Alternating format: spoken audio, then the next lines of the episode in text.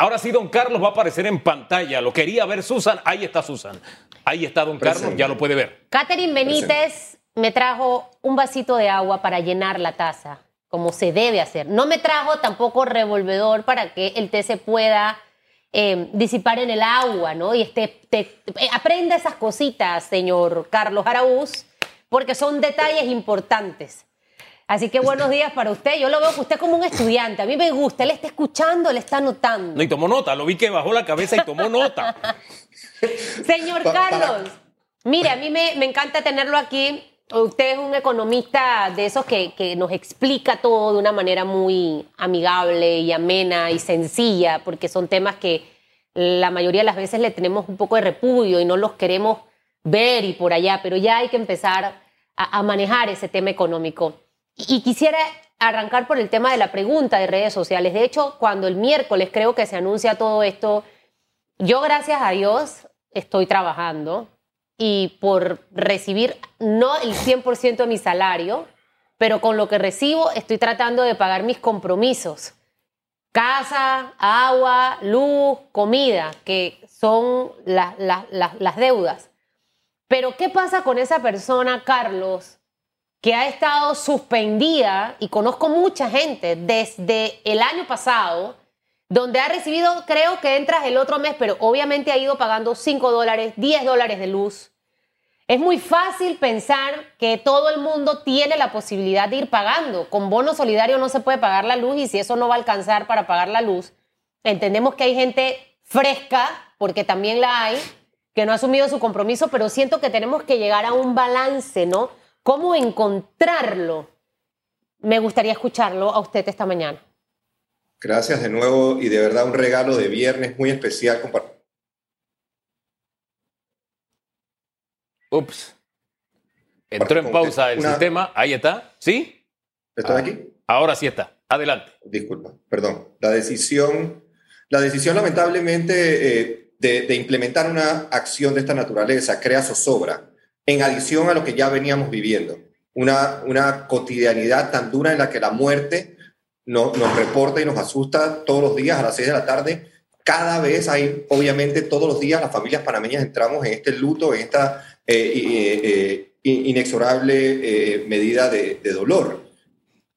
Cuando vamos a algo tan básico como la electricidad, el agua, son, son, elementos fundamentales para la cotidianidad, para la vida, para poder moverse, subsistir. Entonces, medidas de esta naturaleza que a veces son inconsultas, a veces son poco programadas o no son parte de una planificación mayor, solo sirven para restar esperanza y confianza. Y eso, lamentablemente, se traduce en lo económico, en lo financiero. ¿Cómo produce aquella persona que no tiene acceso a electricidad? Estamos hablando de que el año escolar está próximo a empezar, cuestión de mes, mes y medio que eh, la gran mayoría de los panameños lamentablemente estamos confrontando situaciones económicas complejas. La electricidad se debería considerar prácticamente a la par del agua en estos, en estos duros momentos, que sería nuestra forma de analizarlo. Entonces, pensar en un esquema de recortes o de cortes o de desproveer de electricidad a un número tan grande de personas es solo perpetuar pobreza.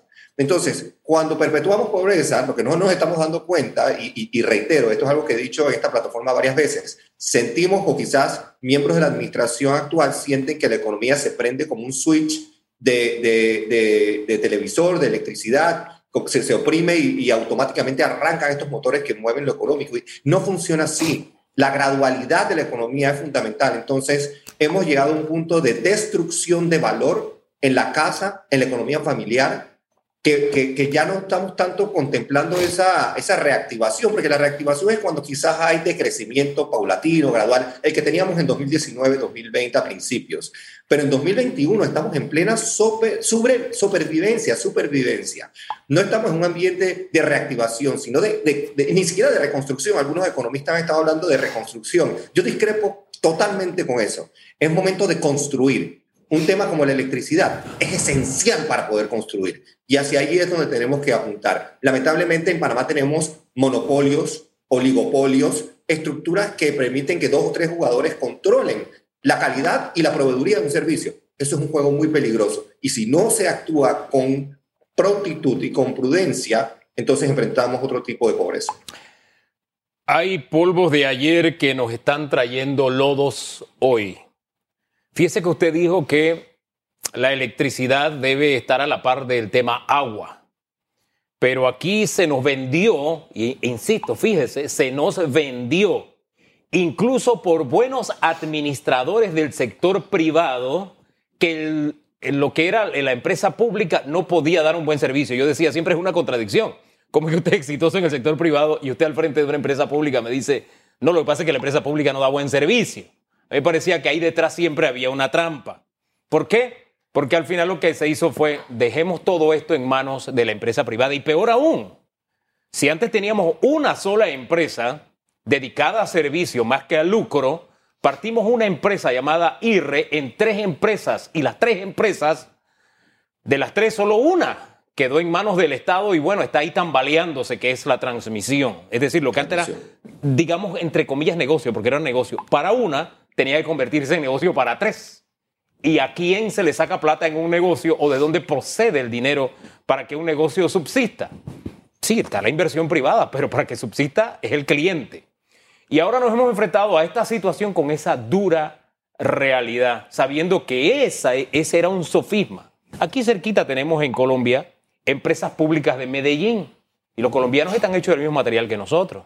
Y tienen un esquema de administración de servicios públicos que ejercen exitosamente en su país y que exportan, es decir, ellos administran servicios públicos en otro país. Nosotros que somos un país de servicio, bien pudimos darnos ese lujo, pero compramos una tesis que hoy por hoy estamos pagando. Pero insisto, esos son polvos de ayer que nos traen esos lodos el día de hoy. La realidad es que sí, es cierto. Este es un problema que está impactando a mucha gente que no tiene cómo pagar. El gran problema aquí ahora es que también impacta a, una, a empresas que han hecho su inversión. Y también impacta a gente que eh, está esforzándose por pagar. Y hay otros que no se están esforzando por pagar, que tienen arreglos de pago y que tienen desde octubre de no honrar sus acuerdos de pago y ni siquiera explicar por qué no honran sus acuerdos de pago. Entonces, este sistema de pronto, de la forma en que hemos enfrentado la pandemia, ha creado uh, una rendija por donde se cuelan los juega vivos, que eso nos avergüenza a todos. ¿Cómo encontrar el equilibrio para que la empresa siga subsistiendo, porque es necesaria dentro del esquema que tenemos hoy, y que los juega vivos dejen de uh, vivir a costas de los que tratamos de enfrentar nuestras responsabilidades, don Carlos? Sí, la, aquí hay tanta tela que cortar en, este tema, eh, porque la seguridad jurídica tiene que ser respetada. Claro. Eh, es elemental para poder garantizar que esos 5 mil, 6 mil, 7 mil millones de dólares que el país necesita de inversión extranjera directa sigan ocurriendo, sigan pasando. Necesitamos entonces garantizar y honrar esos contratos. Quizás lo que amerita es reconocer los errores de los últimos 20 años y lamentablemente entonces ejecutar acciones que cuesten políticamente, como por ejemplo la revisión quizás de contratos, la revisión a lo mejor del marco legal de cómo se mueve la electricidad en Panamá, siguiendo entonces con una metodología quizás de arbitraje, tanto local como internacional, para tratar de encontrar entonces que haya seguridad y que haya deseo también de producir. Hay que reconocer que empresas de, envergadura de talla mundial han, han invertido en Panamá en el, sector atlántico tenemos eh, un par de ejemplos eh, dignos de, mencionar y de destacar. Y quizás esas inversiones no se hubieran dado si hubieran prevalecido pues, prácticas del pasado. Así que hay que, eh, hay que cortar e hilar esto bastante fino. Sin embargo, volviendo al tema del, del juega vivo, el tejido social, la hebra social del, del panameño, lamentablemente, lo vivimos quizás recientemente con el tema de las vacunas, que nos vimos escandalizados en la manera en la que no, nos decidimos por jugar vivo al grado supremo, incluso, incluso indisponiendo a aquellas personas que están en la primera línea de fuego de una eh, pandemia, de una crisis de envergadura de nuevo mundial. Allí nos reflejamos nosotros en el peor momento, en el peor estado posible eh, de la hebra social del panameño. El, el vivo eh, tiene que ser castigado de manera ejemplar si es que es identificado, pero tiene que empezar en el hogar, tiene que empezar en la escuela, tiene que manifestarse en el sector privado. Somos muy dados a apuntar ese dedo acusador, somos muy dados a señalar, somos muy dados a, criticar sin propuesta. Esta mañana estaba escuchando a líderes de partidos políticos, por ejemplo, que estaban golpeando duramente a la administración del presidente Cortizo. No escuché una sola propuesta, ni una sola propuesta de dirigentes de partidos políticos. Y usted, don Hugo Enrique Famanía, en estos días hizo un cálculo numérico que a mí me gustó muchísimo, lo tengo que mencionar ahora. El pacto del Bicentenario, cerrando brechas, ya tiene más de 22 mil propuestas ciudadanas, a la par de las 92 propuestas de partidos políticos. Usted me habla del Juega Vivo. Ese es un ejemplo de cómo podemos desbaratar el Juega Vivo. Que el ciudadano se empodere y apodere de su destino, proponiendo. 20 mil ciudadanos de este hermoso país han decidido proponer y aportar, en lugar de esperar que un político, un cuasi líder o un, no sé, pseudo líder eh, proponga y ejecute, ejecute. A mí me parece que esa es una vertiente digna para estudiar, para evaluar, darle la oportunidad al ciudadano que proponga y que aporte. Esa es una manera concreta de atacar el Juega Vivo, siempre y cuando haya la voluntad de ejecutar, cueste lo que cueste políticamente hablando. Ojalá que vayamos en ese camino de cambios. Ahora, eh, Carlos, mira, aquí yo tengo el Instagram, tengo el Facebook, converso con la gente, en el súper, en la calle, me preguntan. Y eso que tú narrabas al, al, inicio de tu intervención es lo que está ocurriendo. Hay mucha gente que está en zozobra, personas que no están durmiendo bien porque, hey, a la gente no le gusta tener deudas. A la mayoría de la gente no le gusta tener deudas, a la gente le gusta trabajar y pagar sus deudas. Pero el estar prácticamente ya un año pudiera ser, Carlos, que vamos a cumplir en marzo de muchas personas que desde que cerraron ese negocio, por ejemplo, los restaurantes que no han abierto, ¿me entiendes? Porque la mayoría no abrió cuando se dio eh, eh, la oportunidad de abrir por temas económicos. Entonces, este tipo de persona dice, ¿cuándo? ¿Qué va a ocurrir? Ahora tengo la soga al cuello con el tema de la electricidad, que si de aquí a marzo no he hecho un un, arreglo, ¿sabes? Porque tengo esto desde el año pasado, probablemente me corten la luz, debo la casa, en los bancos mandándome las cartas para actualizar. Miren, eh, la salud mental y la paz espiritual de la gente de este país está trastocada. Entonces, yo siento que ya es el momento, no podemos seguir con los mismos patrones Escuchaba al ministro de Comercio esta mañana hablar de un otro plan. Mire, yo escucho, escucho, escucho, pero no veo. Es como la canción.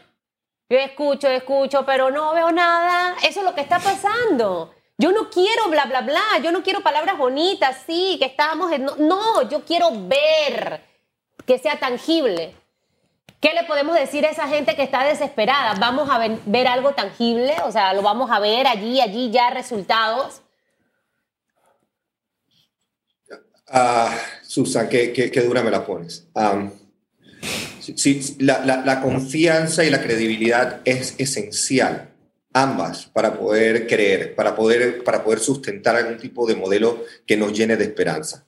Creo que mucho se ha perdido en los últimos meses en temas de credibilidad, en temas de confianza, en temas de ejecución. Sin embargo, estamos todavía... El tiempo se acaba. Definitivamente el tiempo se está acabando yo, yo la capacidad todavía de ejecutar en los próximos quizás cuatro a seis meses acciones concretas que pongan dinero en la calle. Y no es que no se les ha propuesto, o sea, se, se, se han acercado muchísimos sectores y segmentos proponiendo, o sea, con cargas propositivas bien, bien delicadas, bien delineadas, bien pensadas, pero lamentablemente o la ejecución es deficiente o a lo mejor es un tema, no sé, a veces cuando se, se combina la, soberbia o la arrogancia con, con, con la ineptitud o con, con, la incapacidad de ejecutar, pueden, pueden ser de las combinaciones más letales que cualquier modelo económico puede tener. Y ahí ya no se trata de la estructura económica ni de tener deuda o de poder pagar, se trata de dar la oportunidad de la esperanza en la ejecución. Hace falta quizás voluntad, Susan Elizabeth. Hace, hace falta quizás ese deseo de, de probar algo nuevo, diferente. Aquí hay empresas que les está yendo muy bien. Aquí hay empresas que les están yendo muy bien te quiero interrumpir allí porque dijiste algo que me, que me no me hace ruido, le veo lógica. Dentro de las personas que tenemos ahorita mismo, hay personas con arrogancia, hay personas con prepotencia, hay personas con poca ejecución. Y hablo de personas en puestos ministeriales y en direcciones claves para poder echar adelante este país. lamentablemente, lamentablemente yo, yo siento eh, que, hay oportunidades de cambios. Yo creo, yo creo que a veces el mensaje más alto y claro que se puede mandar en cualquier tipo también de administración es que si personas no están rindiendo cuentas y no están resultando efectivas y eficientes, son momentos de cambios. Y en ese momento yo creo que el líder máximo tiene la capacidad de rodearse a lo mejor de caras frescas, de energía renovada y de provocar algún tipo de cambio. Yo siento de nuevo, por ejemplo, el manejo de, eh, de, de, las intervenciones estatales no reembolsables. Fede Cámaras viene pidiendo desde hace seis meses. La Asociación de Restaurantes, Bares y Discotecas, quienes conozco muy bien, lo venimos pidiendo hace nueve meses, con estructuras específicas de dónde salir el dinero. Porque esa puede ser también la, la, explicación.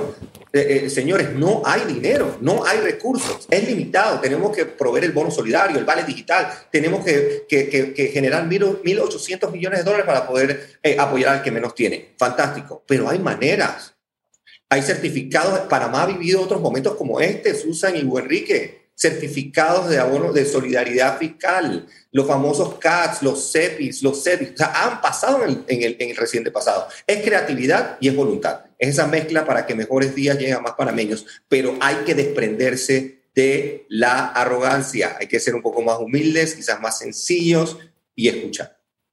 Usted sabe que a la creatividad y a la voluntad yo le uno un elemento que mencionamos en la sección anterior y es el sentido práctico de las cosas, el sentido común que a veces me parece está de vacaciones y que nos ha llevado a ser testigos de decisiones que no tienen coherencia, que son incoherentes. Es decir, no puedes realizar actividades en lugares de bajo nivel de contagio, pero privilegio otras actividades donde sé que haya un alto nivel de contagio. Entonces uno siente, oye, esto como que no, no encaja, no hay lógica. Siento que ese elemento adicional nos está haciendo falta porque decimos de pronto, ¿sabes qué? Vamos a abrir los comercios al por menor. Bueno, esa gente necesita por lo menos la fonda donde comer. Sí, muchos llevan la comida, pero muchos tienen la oportunidad de consumir también. Ya eso habrá un mercado de que al final de la jornada probablemente muchos de ellos quieren irse a tomar por lo menos un café, que es negocio en este momento. Entonces uno siente ahí como que a veces se pone la, carreta al lado de los bueyes o se pone la carreta delante de los bueyes, pero no, en el sentido lógico. Hay cierta como, como incoherencia, como que si las actividades fueran divorciadas las unas de las otras y privilegiándose algunas que uno no le encuentra el sentido y no nos lo explican. Ese es el detalle, porque de pronto lo tienen, pero no recibimos la explicación porque no tenemos ese intercambio con la fuente. Lo que hay es informes. No hay la oportunidad de preguntar cuándo se toman las decisiones. Don Carlos, pero yo puedo estar equivocado. No, yo, yo creo que hay eh, eh, mucho de, ser, cierto y de certeza en lo que acabas de, destacar, eh, Hugo Enrique. Sin embargo, también está el tema de la evidencia científica. Yo creo que si algo hemos aprendido en los últimos meses, y el doctor Rebollón, eh, a quien he pues, tratado y llegado a conocer mucho mejor los últimos meses, producto de sus esfuerzos en la dura batalla que estamos eh, librando todos contra la COVID-19. Eh, ese tipo de personas, la doctora Arlene Calvo, que ha estado en radiografía también recientemente, son, son personas que hay que escuchar, son personas, por eso hablo de la sencillez y la unidad y poder decir un momento, sí, yo soy el líder político, yo soy quizás el líder que más votos obtuvo, pero yo no lo sé todo. Yo tengo que tener ese, ese, esas cajas de resonancia por doquier para que me nutran de información y yo tomaré la decisión que yo considere necesaria o más prudente para el beneficio de las masas y de las mayorías. Entonces, reiterando eh, el, el punto en adición al sentido común la ciencia, el valor de la evidencia. Si ya está probado, hay amplia literatura, pero amplísima literatura en que espacios abiertos, parques, playas, terrazas, avenidas, esas son las áreas más seguras porque los aerosoles o las gotículas no se, se esparcen con la velocidad que en áreas cerradas. Entonces, volquémonos a lo que la ciencia nos indica. Aplaudamos eso, reconozcámoslo y hagámonos parte de un modelo económico que pueda ser sustentado en el tiempo, en la fonda, en el restaurante, en la tienda de la esquina que depende de eh, que haya flujo y que haya demanda agregada. No hay demanda agregada en la calle, no hay circulante. Hay que encontrar la manera entonces de volcar ese circulante que algunas empresas tienen y otras que no tienen y tienen que cumplir con obligaciones para que a través de vehículos financieros que ya han existido en Panamá, lo que a mí me cuesta tanto entender es por qué nos resistimos a hacer lo bueno que ha funcionado antes. Eso todavía no lo entiendo y yo no creo que haya explicación ni económica, ni financiera, ni científica. Es cuestión de voluntad y del deseo de nuevo de hacerlo bien para que más panameños se vean beneficiados con lo bueno que podemos hacer. Llevamos 10 veces, estaba sacando la cuenta bien para no equivocarme. Rumbo a los meses, a los 11 meses, casi un año, Carlos Araúz. Yo me he estrellado con, con una pared varias veces, he caído en el, en el carro, en el mismo hueco, ¿sabe, no? Pero ya yo digo, ah, tengo que chifiarlo no entiendo cómo nosotros como país todavía no hemos entendido lo que acabas de decir. Hay una decisión recién tomada con el tema de las playas. No fue tomada en cuenta a esa base científica que mencionas. Entonces, eh, en realidad no logro entender lo que pasa. De verdad, yo, eh, para mí, la gente creativa está por todos lados, porque hay gente que tiene ideas nuevas, gente fresca. Em, no, no sé qué ocurre. Yo, yo quisiera que el gobierno entendiera que no es que los, ay, nos dan duros, Susan, ustedes son a veces injustos. No, tratamos de ser justos porque reconocemos las cosas buenas, pero las que no están funcionando hay que decirlas para ver si escuchan. Entonces, en el tema, cuando eres prepotente, tú no escuchas, piensas que todo te lo sabes. Cuando no eres humilde, eh, no tomas en cuenta la opinión de muchas personas y, haces que escuchas, pero no, no, no prestas atención. Y pareciera que es lo que estoy viendo. Entonces, todos los días propuestas y propuestas, eh, Carlos, en estos meses que nos quedan, mientras que el tema de la vacuna se va normalizando, ¿qué debe hacer esta administración actual? El mensaje alto y claro a la oposición, a aportar y dejar de estar hablando, como digo yo, pendejadas bailando pendejadas, haciendo pendejadas y aportar, que eso es lo que necesitamos para el país. ¿Y al gobierno qué le toca? Ah, hay dos avenidas que yo siento que el gobierno, mira, eh, Susana Elizabeth, no, no hay manera, ya, por ejemplo, más deuda ya no debe ser noticia. Dentro de tres meses vamos a tener más deuda, dentro de seis meses vamos a tener más deuda y dentro de doce meses va a haber más deuda porque no hay la capacidad de generación de ingresos para el Estado a través de tributos, porque tenemos una economía totalmente colapsada. ¿Qué sí podemos hacer? Ya que sabemos que va a haber más deuda, ¿qué podemos hacer? Podemos ajustar el esquema de gastos, de cómo estamos asignando el uso de esa deuda para pagar lo que tenemos que pagar, para apoyar al que quedó atrás y para invertir, para invertir en infraestructura, el gobierno tiene que presentar de sí o sí en los próximos 30 días un programa de inversión agresivo en infraestructura de miles de millones de dólares para poder entonces reactivar construcción, contratistas, promotores y que venga desesperadamente esa inyección que tanto necesitamos en los próximos 12 meses. Esa sería una acción de índole inmediata que yo recomendaría. La otra, ajustar de nuevo. Sé que los salarios todavía es un tema muy delicado, hay opiniones del procurador de la administración a favor, en contra, en fin, hay todavía confusión. Pero ese no es el único gasto que está vinculado con la administración cotidiana del gobierno hay promotores, hay promociones, hay, hay, hay monumentos por, por, por, gastos de representación, por gasolina, movilización. Entrar allí, hacer un recorte pero profundo y crear un fondo. Yo propongo crear un fondo que sea manejado por una estructura independiente que inyecte esos fondos, que nos podamos ahorrar en la pequeña y mediana empresa sin que esa pequeña y mediana empresa tenga que repagarlos, los famosos aportes no reembolsables, que vengan directamente del ahorro eficiente, efectivo, producto de una administración responsable. Los ahorramos, los inyectamos en los pequeños y medianos empresarios y seguimos adelante esperando que 3 millones de panameños seamos vacunados en los próximos 12 meses y que sigamos adelante.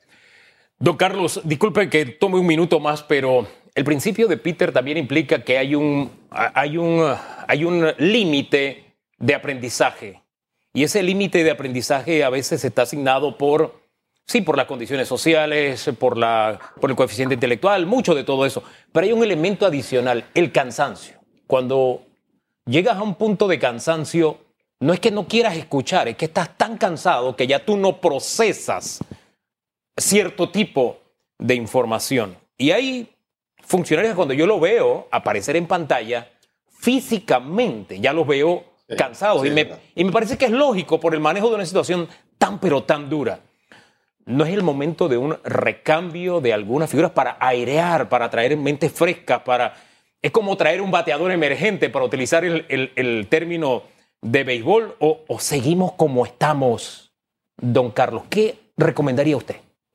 Sí, yo de, nuevo con, el, con, la, aseveración pues, que hice hace algunos minutos de, ideas, yo, creo que, es una situación también privilegiada y cómoda la que tenemos algunos de dedicarle tiempo a leer, a pensar, a analizar. Yo particularmente doy gracias a Dios todos los días porque tengo ese espacio, a lo mejor en las noches y demás. Yo entiendo ministros, viceministros, directores de entidades autónomas, semiautónomas, que solo están 14 horas de su día procurando encontrar soluciones a problemas que a lo mejor están completamente fuera del control de cada uno de ellos de resolver, sea porque no hay partida, porque no hay dinero, porque no hay recursos. E, e, e, este movimiento tan exhaustivo de energía yo creo que también consume a la gente y puede llevarlos a momentos de colapsos. Yo sí creo que la evaluación periódica es necesaria. Ahora, una evaluación de esta naturaleza hoy día es tan difícil por lo que tú acabas de decir, Enrique, porque es una pandemia, porque no es algo que hemos vivido antes. Sin embargo, quizás, quizás cajas de resonancia, yo diría que a lo mejor cada ministro tenga y nombre a lo mejor ad honorem, que no nos cueste ni un centavo, personas que estemos dispuestas y me incluyo. A pesar de no estar de acuerdo con muchas de las acciones que el gobierno ha tomado, por otro lado, yo he estado muy de acuerdo con acciones que sí han tomado. Y he aplaudido a ministros y a viceministros que han tomado decisiones prudentes y correctas, porque soy panameño y como ustedes nos preocupa nuestro país. Entonces, quizás que, que, ministros, directores se rodeen de dos o tres personas totalmente apolíticas, científicos, politólogos, antropólogos, artistas, eh, eh, innovadores, que, que, que, los escuchen, que tengan sesiones de trabajo para por lo menos refrescarles, ayudarles, aportarles yo no sé si tienen que renunciar, quizás eso suena medio drástico, a veces el refrescamiento en ciertas áreas sí es necesaria, pero que haya otra metodología. Quizás, de nuevo, y, con ojo, porque de diálogo en diálogo nos podemos ir hasta el 2024 y de repente tenemos un país totalmente destruido y, desbaratado sin posibilidad y nos va a tomar 10 años eh, eh, construir Panamá de nuevo. Entonces hay que tener cuidado también con, con, esas cajas de resonancia, yo, yo diría propositivas, que sean concretas y que nos demos tiempo soluciones, planes, proyección, ejecución, semáforo, y si es luz verde, lo ejecutamos, y si no, lo cambiamos. ¿Sabe qué? Aquí en un gobierno PRD sería escuchar a su líder histórico y fundador. Decía Omar, díganme lo malo, que lo bueno ya lo sé. No es aquel que está al lado tuyo diciendo te vas bien, todo va bien, lo máximo, pero en la práctica vemos de pronto otros resultados. Están haciendo falta esas voces, esas voces que nos ayudan a ser mejores y todos apostamos que el gobierno lo haga bien, porque si el gobierno lo hace bien, al país le va bien. A, todos nos va bien. A todos nos va bien. Gracias, don Carlos. Y ya se brindó y se ofreció, Carlos Araúz, gratuito, que eso es lo que necesitamos. Claro. Honoren. El conocimiento está allí disponible. Dejen a un lado ese, ese sentimiento de superioridad o de decir es que si hago esto van a decir que fracasamos. No. Hay que empezar a pensar diferente. Carlos, gracias. Buenos días, bendiciones, salud. Espero que algún día me haga el té también.